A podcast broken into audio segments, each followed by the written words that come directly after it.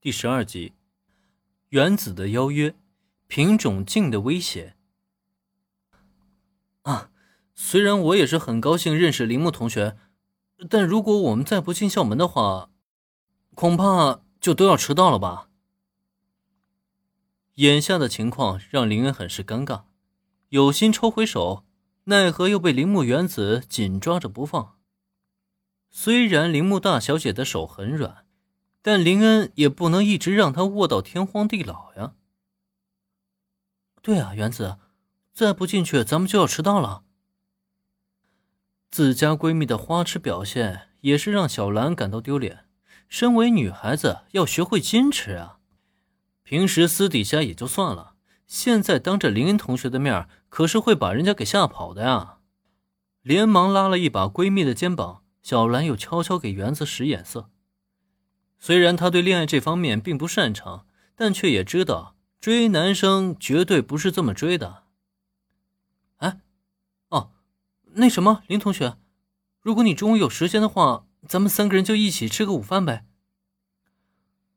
一般情况下呢，男生握着女生的手不放，那叫占便宜。但这种情况反过来呢，其实也是一样的。至少此刻的铃木原子就觉得。自己的便宜是占大了，如果可以的话呢，他还是很想一直继续占下去。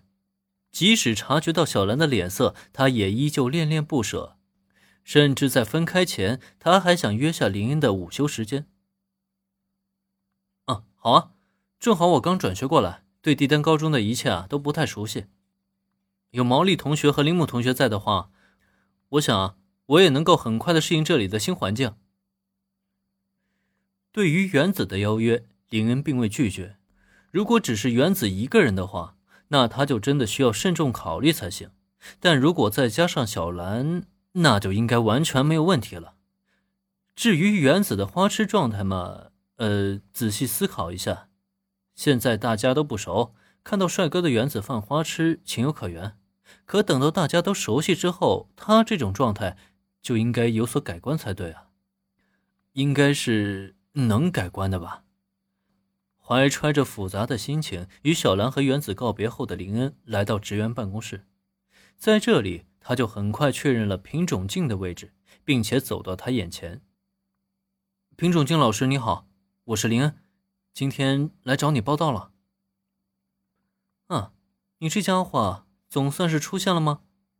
坐在办公桌前的品种镜正在整理着一份份文件，见到林恩到来。他将椅子一转，翘起二郎腿的同时，还顺便点燃了一根香烟。而看到这一幕，站在他近前的林恩是禁不住的抽搐了一下嘴角。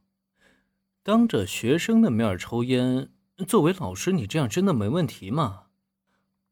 怎么，林同学对我有什么意见吗？大概是看出林恩的表情不对，吸了一口香烟的品种镜顿时轻挑眉头。